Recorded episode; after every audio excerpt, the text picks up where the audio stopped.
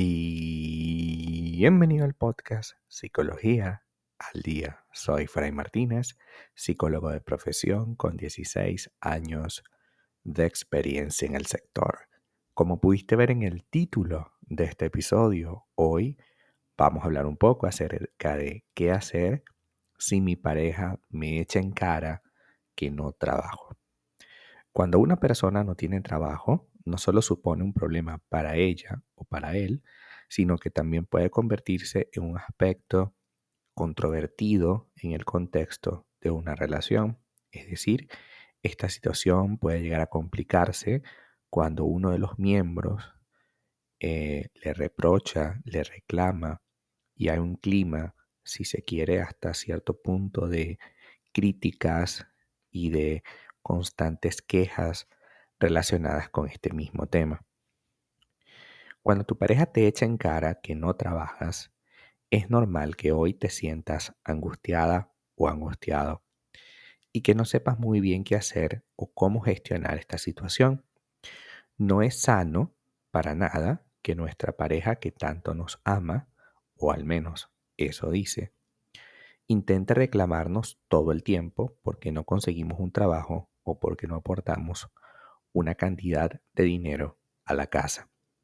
Ciertamente lo ideal es que tú puedas hacerlo porque esto es una relación de dos donde ambos tenemos que ser capaces de ser productivos y eficientes, de eso no hay duda. Pero también es cierto que eh, se siente muy mal que tú estés pasando por este pequeño o gran crisis laboral y que además de eso tengas que lidiar con tu pareja que te dice una y otra vez que no consigues trabajo y eso te genera más estrés. El hecho de que no trabajes puede afectar a tu relación, claro que sí, pero hay algunos motivos por los que tu pareja se queja de que no trabajas. El primero de ellos es el estrés financiero. La persona que trabaja puede sentir que está soportando toda la carga financiera y que esta carga es imposible de mantener a lo largo del tiempo. Su pareja entonces tiene que contribuir para que este estrés financiero, porque si él o ella, imagínate que por un segundo esta persona pensara, ¿y si yo me enfermo? ¿Y si no quiero ir al trabajo? ¿Y si me quiero tomar unas vacaciones? Pues simplemente no puedo porque soy la única persona que sostiene este hogar. Si no trabajas, puede haber un desequilibrio en las responsabilidades del hogar y la persona que trabaja, es decir, la que aporta dinero a la casa, puede sentir que necesita que tú mantengas el hogar. Es decir, cuando llega a casa, en lugar de ayudarte con las labores de hogar, se sienta en el sofá a esperar que tú le atiendas. Porque claro, él o ella es quien aporta el dinero y queda implícito para él o ella que como aporta dinero no va a ayudar en casa. Algo así como, bueno, ya que tú no trabajas, por lo menos atiéndeme, ¿no?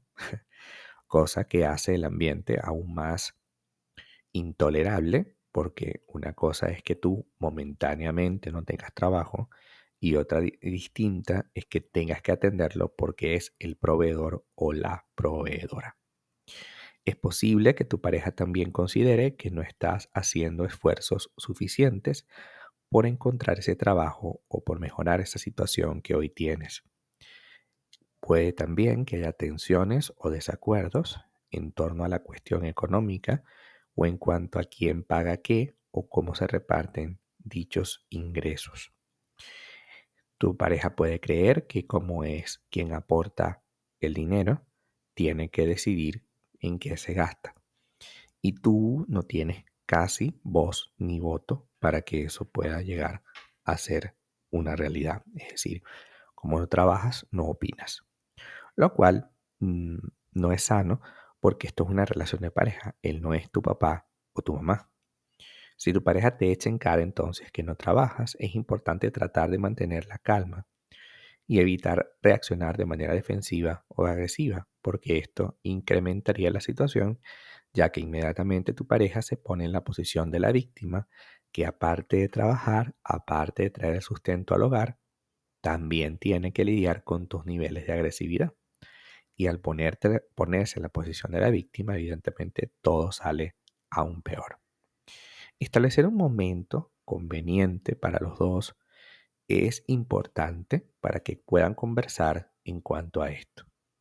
Limita el tiempo en el que te la pasas conversando sobre el tema laboral, porque si no, lo que va a ocurrir es que se vayan por las ramas.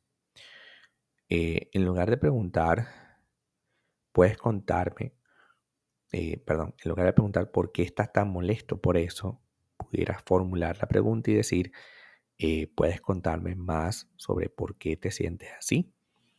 Es importante que busquemos soluciones prácticas para la gestión del dinero, porque evidentemente esta situación no se puede sostener por más tiempo.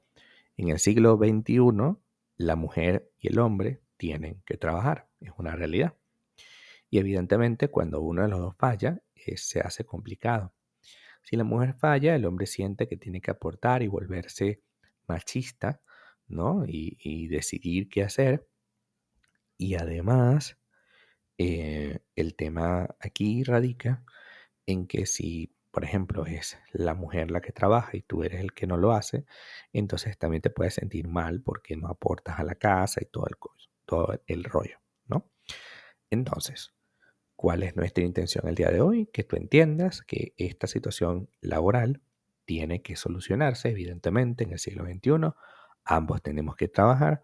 Y si por algún motivo no quieres hacerlo, no quieres trabajar por el motivo que sea, pues tienes que manifestarlo a tu pareja. No puedes decir, mira, es que yo estoy buscando trabajo cuando en realidad no quiero hacerlo. Tengo que hablar de que, mira, tengo este problema, necesito arreglar ciertas cosas y no quiero trabajar en este momento. Ser sincero y hablarlo con claridad es más importante que cualquier cosa que puedas hacer en la vida. Hasta acá nuestro episodio el día de hoy. Muchísimas gracias por quedarte aquí hasta el final. Si deseas saber más sobre mi contenido, www.fraymartinez.com. Para consultas online, www.fraymartinez.com y también sígueme en mi Instagram, arroba fraymartinez20. Muchísimas gracias y hasta el próximo episodio.